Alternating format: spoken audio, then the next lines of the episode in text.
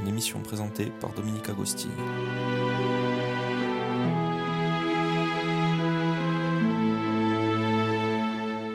Amiga, amici di RCF Go, siga buongiorno e pace saluti a tutti. Aujourd'hui, dans notre émission, je souhaite poursuivre le voyage patrimonial en Corse à travers les châteaux et les palais ancestraux. Et donc, en ce jour, nous partons sur Bastia pour nous intéresser au palais des gouverneurs qui marque l'entrée de la ville de Bastia par le sud. Il s'agit d'un palais les plus anciens de Corse et sa visite s'impose. Je vous la conseille. Donc le palais des gouverneurs, qu'on appelle le Palazzo dei Governatori, est un monument historique de la ville donc de Bastia, au cœur du quartier historique de la citadelle.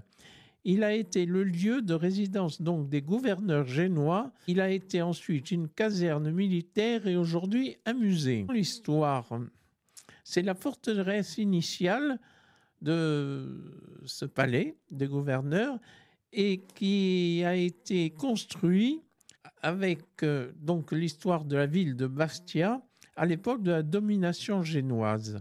À ce moment-là, les gouverneurs siègent au village de Beguglia. En 1380, le gouverneur Leonello Lomellini fait bâtir sur un promontoire rocheux près de l'anse de Figadiola et de la marine des pêcheurs de Portucardo une petite fortification appelée la Bastilla ou Castello della Bastilla. L'objectif est de disposer d'un lieu fortifié près du rivage pour favoriser le commerce et recevoir, si nécessaire, des renforts militaires de Gênes.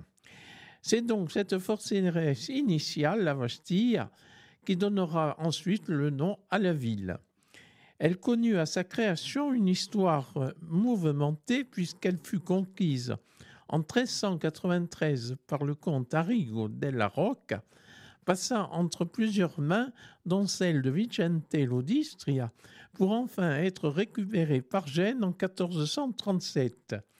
Elle restera génoise jusqu'à la conquête française. Ce n'est qu'un siècle après sa création que la modeste tour initiale devient lieu de résidence des gouverneurs. Le palais abritait à l'époque les appartements, les appartements du gouverneur. Il lui servait de lieu principal de résidence, mais il était aussi le siège de la cour de justice. On trouvait une caserne pour les soldats, plusieurs petites chapelles et les sous-sols abritaient des prisons particulièrement insalubres. On y trouvait également des citernes pour le ravitailler en eau. Après l'annexion française en 1768, des lieux furent, les lieux furent abandonnés. Le gouvernement siégeait alors à l'ancien couvent des missionnaires, l'actuel lycée Jean-Nicole.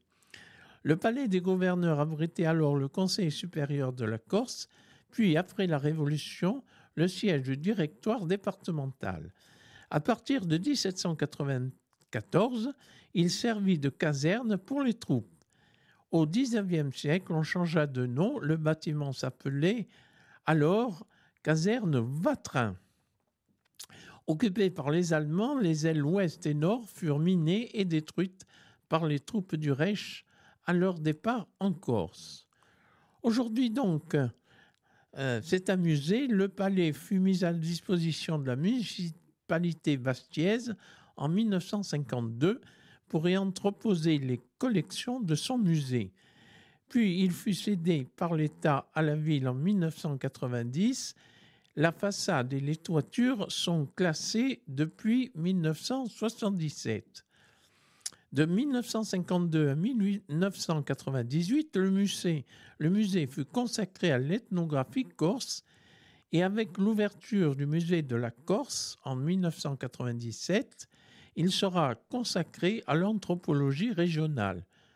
Le musée se recentre sur l'histoire de la ville et il il réouvre ses portes en 2010. Parlons un petit peu de l'architecture de ce beau monument historique qui, de 1595 et 1596, il fut construit dans les bastions San Carlo et Santa Maria.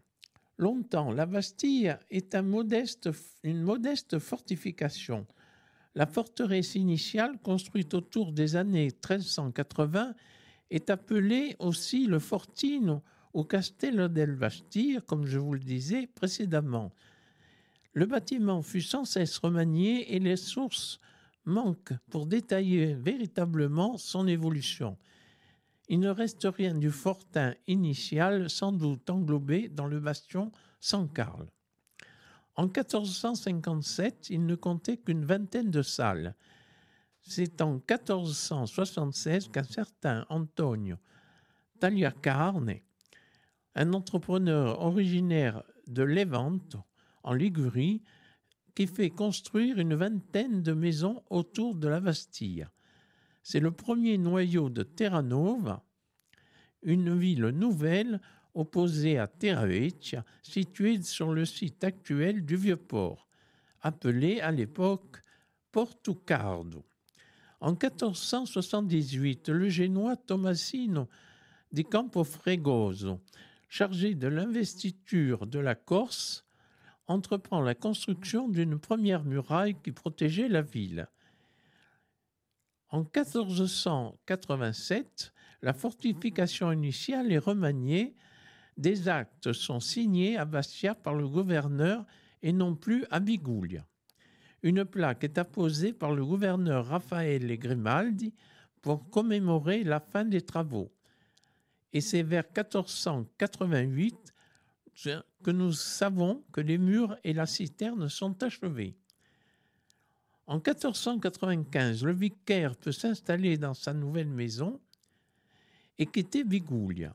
En 1500, la population de Terranova est estimée à 600 habitants.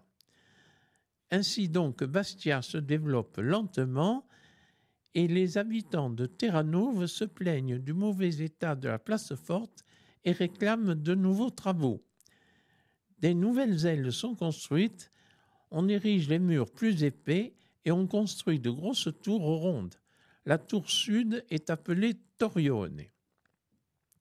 En 1521, on l'appelle désormais Palazzo Pubblico detto Les clés de voûte du palais sont ornées du combat de Saint-Georges terrassant le dragon, symbole de l'office Saint-Georges qui est chargé de l'administration de l'île. En 1553, intervient le siège de la ville par San Piero Corse.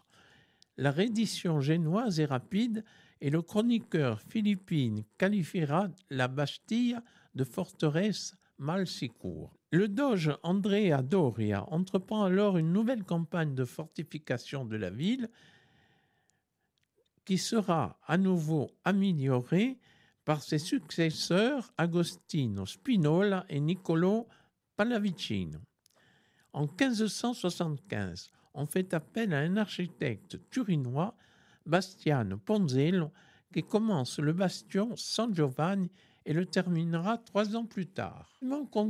D'être remanié et en 1595, le gouverneur Geronimo Acerto fait construire de nouveaux locaux destinés à la chancellerie et aux archives. Une chapelle est alors aménagée au premier étage et dédiée à Saint Jean-Baptiste. Mais la forteresse ne donne pas satisfaction aux Génois, de telle sorte qu'en 1652, le siège du gouverneur est transféré à Calvi, où la citadelle est réputée plus inexpugnable. Le retour à Bastia se fera en 1659. 1710 ont lieu les dernières modifications importantes. On construit l'emblématique clocheton sur la façade sud, toujours, visible de nos jours. architecture euh, assez particulière, la forteresse s'organise autour d'un cortile, la cour centrale, l'accès se faisant par le sud. Elle était séparée de la place à di Gorte par un fossé et on entrait par un petit pont-levis. La grosse tour ronde est appelée Il Torione, ainsi que je vous le disais plus haut.